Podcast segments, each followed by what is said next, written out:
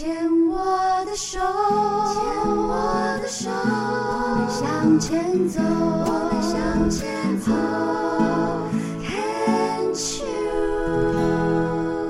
看 Cheers 牵手之声，欢迎收听由 Debbie 姚代伟为大家主持的黛比的生命花园。呃，今天来到我们病虫害防治这一个单元，要来跟大家分享的呢，是一位病友的家属啊，嗯，是在自己。啊、呃，算是青少年的时期啊，在十六七岁的时候，妈妈那个时候得的是子宫颈癌，然后呢，当时是已经是四期，然后呃，手术的治疗方式只有电疗这个部分，因为嗯、很少有癌友会到节目当中来分享关于子宫颈癌的这个部分的呃治疗方式啊，还有整个的一个过程。那今天也很高兴邀请。请他来哦，来跟我们分享一下当时妈妈的一个状况。诶，你希望我在节目里怎么称呼你呀？哦，就叫 Jolin 好了。好，Jolin，诶，Jolin 你好。诶，你好，你好。诶，我也很好奇哦，因为 Jolin 呃，今年是我可以说几岁吗？诶，可以啊。这个呃，Jolin。啊，已经啊呃年过六十了啊，呃六十出头。那嗯，是什么样的因缘际会会接触到全爱恋，然后愿意来接受我们今天的访问嘞？呃，因为这个，我我觉得是很神奇的一个过程。先开始是来参加朋友推荐我来上一个 Playback 的课程，OK。然后后来 Playback 上完了以后，我我以为就结束了。后来我又看到就是说有那个后续的进阶的课程，然后还有一个呃广播主持人的课程什么。然后就是这样子因缘聚会，后来我就参加陆续的参加的一些的课程这样子。然后呃其实。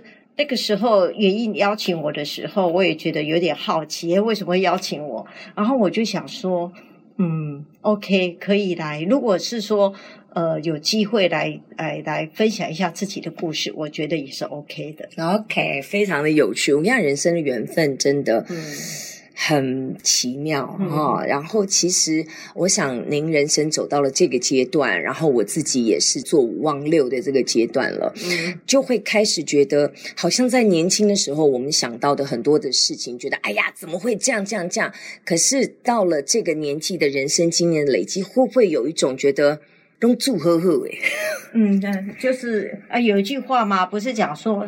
呃，一切都是最好的安排啊、哦！所有的安排都最好的安排，对对对对对。您您现在也会有这样的体会吗？会会有这样的体会，嗯、因为有的时候觉得当，当我觉得这样的体会是说，当有时候你觉得事情是。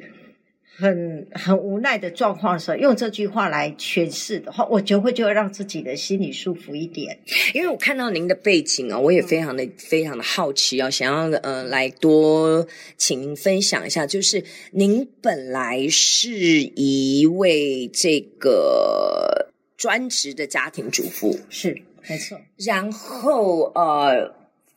到孩子成年了就出来工作，嗯，经过做这个个案管理工作，在政府机构、嗯、要考高考普考吗？哎，不用，但是他要有心理的背景。OK，所以您自己本身的呃学呃学历背景是跟心理相关吗？嗯。我不是正科班出身的，是，但是我觉得我这个过程当中，我我因为可能是因为妈妈抵押的这个过程啊，我从小其实家庭很困苦，其实我我是失学，嗯，然后后来呢，孩子呃陪伴孩子的这个历程，我就跟着他一起成长，后来我就一直去补学历，嗯，那补学历，因为后来就是呃，我就去修了很多的心理学分，然后参加很多的心理学的团体课程，是，然后就是。呃，然后后来就是走到辅导机构去。哦，呃、对对对，辅导机构，然后也去呃，也从事辅导的工作。张老师吗？还是生命线？呃，张老师。我张老师的培训是非常非常扎实的，嗯，对他们的要求非常非常的严谨，嗯、这个是我很清楚的。这样，是是是。OK，所以您是一个合格的，有接受过张老师训练的，嗯、哦，所以您算张老师。嗯。OK，所以您就是因为有张老师这样的一个培训的背景，然后就开始做个案管理工作，嗯、然后后来还去这个大陆取得了这个心理师的证照，嗯，而且你还到就是中国大陆的养老院从事心理咨询师的一个、嗯嗯、一个工作哟，嗯嗯嗯，哇哦！因为我自己觉得我还蛮精进的，尤其是对于智商这方面，因为我我就很清楚我要的就是这个，嗯，所以我就是一路就是从。读书学习一直到工作，都是跟这这方面是接触。然后到后来，就是其实我跨了，就是我那天昨天才跟一位呃老师谈过，我其实我的领域其实也跨了三个领域，就是等于是说像在心理跟职涯发展，还有这个老老人的心理辅导。横跨了三个领域，这样子。哇，这个真的是因为现在的社会的需要哦。嗯、就是说，虽然是专职的这个心理咨询的一个专业，嗯、但是在里面的这个领域，其实都需要去涉猎。对不对？因为我觉得职涯发展是年轻人会非常需要的，嗯、特别是现在的线下的整体的一个环境氛围，还有这个不管是疫情也好，不管是政治也好，这个人心总是惶惶。是是，特别这两三年，大家因为疫情开始对自己的未来、对自己的人生有一个完全不同的一个想法。嗯大家因为疫情被强迫放慢了脚步，那在放慢脚步的过程当中，有些人的适应就会比较困难。对，是。然后，但是我们真的不要看轻自己，嗯，哦，对不对？真的，你看说哦，刚开始觉得天哪，shut down，然后的整个的这个封城，然后大家都不能出去，然后每天关在家里。这样也两年多，快三年了。哎，是啊，是啊，没错，我们也都生存下来了。是是是是。就算一直担心确诊，一直担心怎么样怎么样怎么样，然后前面因为不熟悉，所以对于所发生的一切状况，嗯、都觉得是呃接近死亡的威胁。确实也有一些、嗯、呃像这样的一个状态。那但实际上，人就是一个惯性的动物。然后适者生存，大家也能够在这样的一个状态当中找到一个属于自己可以活下去的方法。嗯，对，就是他就我觉得是整个社会的演变就变得更多元，那也很颠覆我们过去的生活方式，对，对不对？像好比说我们的消费形态啊，还有我们的这个呃生活模式啊等等的，就是那个改变很大。但是因为我觉得就是因为人类的这个。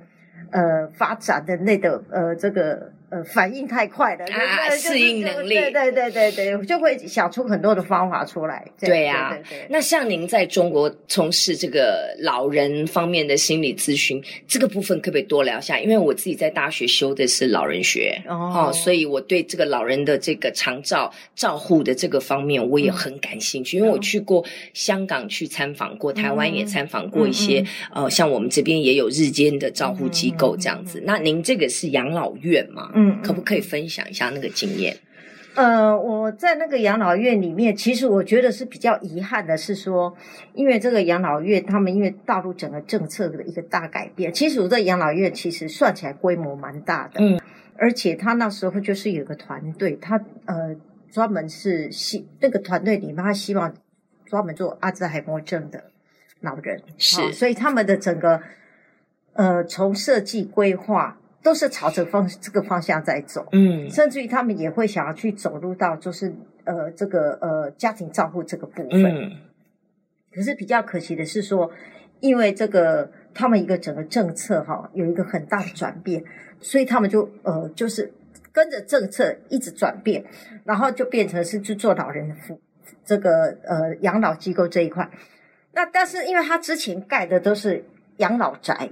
他们是希望就是吸收一些呃经济比较好的人去买他们的养老住宅，所以他盖了很多的养老住宅。可是呢，后来一个整个大政策，你知道中国大陆他们的国家就是说了就算，没有什么抗议的，对不对？变成他们的养老宅卖不出去，所以因此他们就想说，那就把它做成一个机构。可是因此这样的状况之下，就是这个有很多股东就撤资了.有比较大的股东撤资。撤资以后，这个原这个主要的这个老板他就很很支撑，因为他自己有其他的事业哦，那他也希望他的小孩未来可以接他的这一块事业。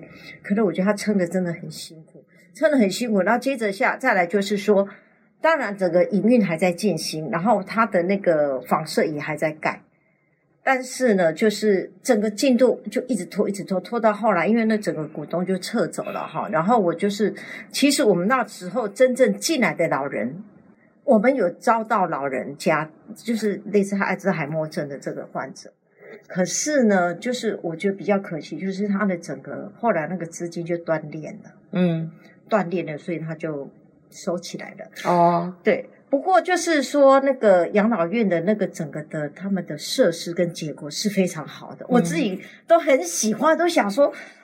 等我老了，我也要去那边养老，因为他那个真的做的真的非常好。那也许在您在那边呃工作所学习到的一些经验啊，跟观察到他们的机构的一个设施，嗯、也许回来，因为现在我其实，在十年前我就觉得这个老人照护是将来非常大的一个趋势。也许这个部分可以在台湾啊、呃，他们可以借鉴的，在台湾也许可以呃运用您的经验，可以去多帮助。下台湾的老人照护的这个部分啊，我希望是有这样的机会啦。但是我知道这个要有一个因，我觉得这也是一个因缘。因缘，对对对，这个我没有这个这个太大的 强求。其实政府非常需要，政府非常需要这种老人照护的这种想法跟经验，而且日间照护机构现在。啊、呃，雨后春笋的这样子开始，是就是有点像日间托老所。对对对，这个其实现在它会是一个接下来的一个值得投资的一个新兴行业。是，是，是好，那我讲我们这段就先聊到这里哦，嗯、因为这个 Jolene 的背景，这个我也很好奇，就想要多聊一点。嗯、那我们这段先聊到这里。